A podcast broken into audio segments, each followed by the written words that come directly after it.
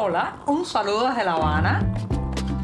Les habla Joanny Sánchez, cubana, periodista, ciudadana, y les traigo este cafecito informativo recién colado y sin azúcar para despertar. Comienza el mes en este programa informativo. Sí, estamos viviendo el primero de junio de 2023, que además cae jueves y ha amanecido nublado, muy húmedo aquí en la capital cubana, donde hemos seguido pues digamos experimentando chubascos, lluvias y fuertes aguaceros durante eh, la jornada de ayer miércoles y se espera también para hoy que ocurra lo mismo. Eso sí, para enfrentar ese día húmedo y con muchas noticias que comentarles, voy a darme un sorbito de café sin azúcar, el primero del día. Después de este buchito, les comento que las malas noticias se acumulan para lo que podemos llamar el mercado laboral o el grupo de personas que en este país pues tiene un empleo, un trabajo, se levanta cada día para asistir a un centro productivo, a un lugar de servicio. Bueno, pues las malas noticias se acumulan porque según una encuesta nacional de ocupación realizada en el año 2022, o sea, a lo largo del pasado año, Cuba perdió casi un cuarto de millón de trabajadores en solo dos años. Sí, voy a repetir casi un cuarto de millón de trabajadores en solo dos años y eh, el sector más impactado por, digamos, esta pérdida ha sido el independiente, el particular, que el eufemismo oficial que se usa para él es el cuentapropista. Bueno, el sector privado cubano fue el más dañado con esto y las especulaciones de por qué, por qué ha habido esta caída del número de personas empleadas con un trabajo van desde la emigración, recuerden que estamos viviendo, el éxodo eh, migratorio más eh, con números más elevados de toda nuestra historia nacional, pero también, señoras y señores, porque dejó de ser estimulante trabajar sencillamente porque el salario, el dinero, la moneda nacional cada vez se convierte en menos bienes y servicios. Entonces mucha gente sencillamente colgó los hábitos del empleo, se quedó en su casa o se sumergió en el mercado informal de trabajo, donde lamentablemente no se saben las estadísticas, las cifras exactas de gente que labora de esa manera a partir de lo que aparece, si encuentra alguna tarea por hacer y le pagan o de vez en cuando eh, pues hace desde la limpieza de un hogar hasta un trabajo de albañilería. Esto no hay nación que aguante esta caída de la fuerza laboral porque recuerden que mientras eso está ocurriendo también hay un aumento en la edad, en el envejecimiento poblacional, entonces el país eh, se demanda cada vez más dinero para pagar las pensiones y sin embargo no hay brazos para producir los bienes, los recursos, las mercancías que puedan sostener ese, ese monto total de lo que va, eh, cuestan las jubilaciones a la nación. Así que ese es el punto en que estamos y esto probablemente también incida mucho en un sector etario, en un grupo de gente joven, creativa y profesional que ha hecho las maletas en los últimos años, ha partido, no solamente ha dejado de tener un trabajo en la isla, sino que ni siquiera ha, eh, ha, apostado por quedarse viviendo aquí. Han ido a engrosar, eso sí, el trabajo laboral en otros países. Hay otros países que han ganado esa, esa energía profesional cubana, ese talento, esas experiencias, porque simplemente la gente no quiere quedarse aquí a invertir tiempo y energía en recibir al final de mes unos pocos pesos cubanos que no sirven para llevar una vida digna.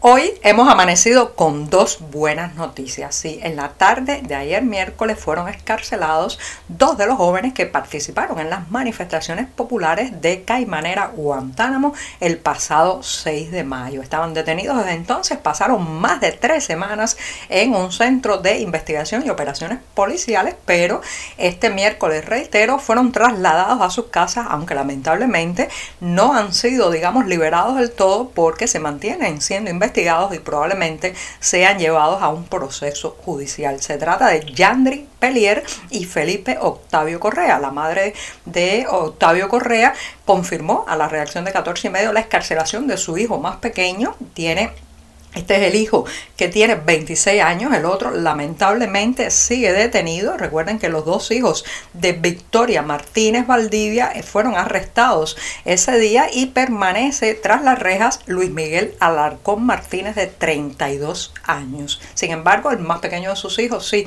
ha podido regresar a casa, está desfallecido del hambre, dice la madre, eh, recibió muy pocos alimentos y también muy delgado eh, debido a ese poco consumo de nutrientes, pero aliviado de poder abrazar a su familia nuevamente. La segunda buena noticia que recibimos este miércoles es que el opositor conocido como cativo disidente, ha obtenido la libertad condicional. Se trata de Carlos Ernesto Díaz González, que les recuerdo que protagonizó una protesta en el Boulevard de La Habana y bueno, pues fue eh, condenado en noviembre del año pasado a cuatro años, eh, perdón, a dos años y seis meses de prisión por los delitos de desobediencia y desacato. Ha podido acogerse a lo que vamos, decimos aquí, un cambio de medida y pasará el resto de la condena en su domicilio. Así que ya saben, dos buenas noticias. Dos manifestantes de Caimanera regresan a su vivienda y Cativo Diferente obtiene la libertad condicional. Si hay un refrán que describe como pocos la posición del régimen cubano con respecto a todo lo que sea foráneo, extranjero o esté ubicado fuera de nuestras fronteras nacionales, es aquel que dice candil de la calle, oscuridad de la casa. Las políticas del régimen siempre han sido de menoscabo, subvaloración hacia los que vivimos y nacimos en esta isla, mientras engrandece y digamos es mucho más amable hacia eh, los turistas, los extranjeros, en fin todos los foráneos. Ese es el caso también del intento que se está haciendo ahora mismo de reactivar la deprimida industria de materiales de la construcción y las autoridades cubanas han tenido la idea de exportar mármol y mortero, mientras que para el mercado nacional, o sea, para los ciudadanos de este país, se destinará la arcilla, la arena y la piedra caliza. En resumen, los materiales más hermosos, los mármoles que salen de las canteras cubanas podrán adornar y eh, formar parte del diseño de una cocina, de un baño ubicado eh, fuera del país, mientras que nosotros nos tendremos que conformar con los materiales más toscos, más pobres, con menos posibilidades de combinar y de embellecer un espacio. Esto, señoras y señores, no es nuevo. Recuerden que durante décadas a los ciudadanos cubanos se nos prohibió entrar a los hoteles de nuestro propio país, portar divisas y una serie de menoscabos a nuestros derechos, mientras los turistas y los extranjeros pues gozaban de esas facilidades. Sí, candil de la calle, oscuridad de la casa.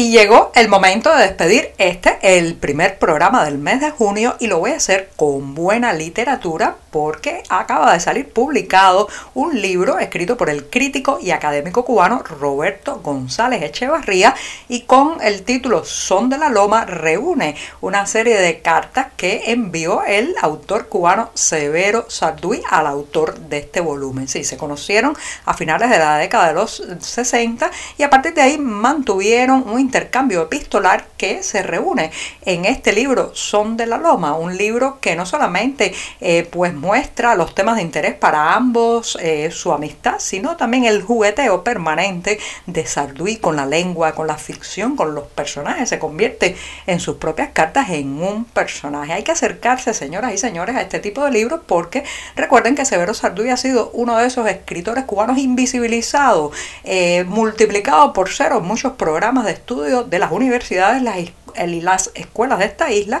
justamente porque al oficialismo no le gusta este autor, especialmente por sus declaraciones muy críticas contra el régimen y también por su exilio. Así que ya saben, Son de la Loma, un libro que reúne un intercambio epistolar entre Severo Sarduy y Roberto González Echevarría. Y con esto sí que me despido. Hasta mañana viernes, el último día con este cafecito informativo. Muchas gracias.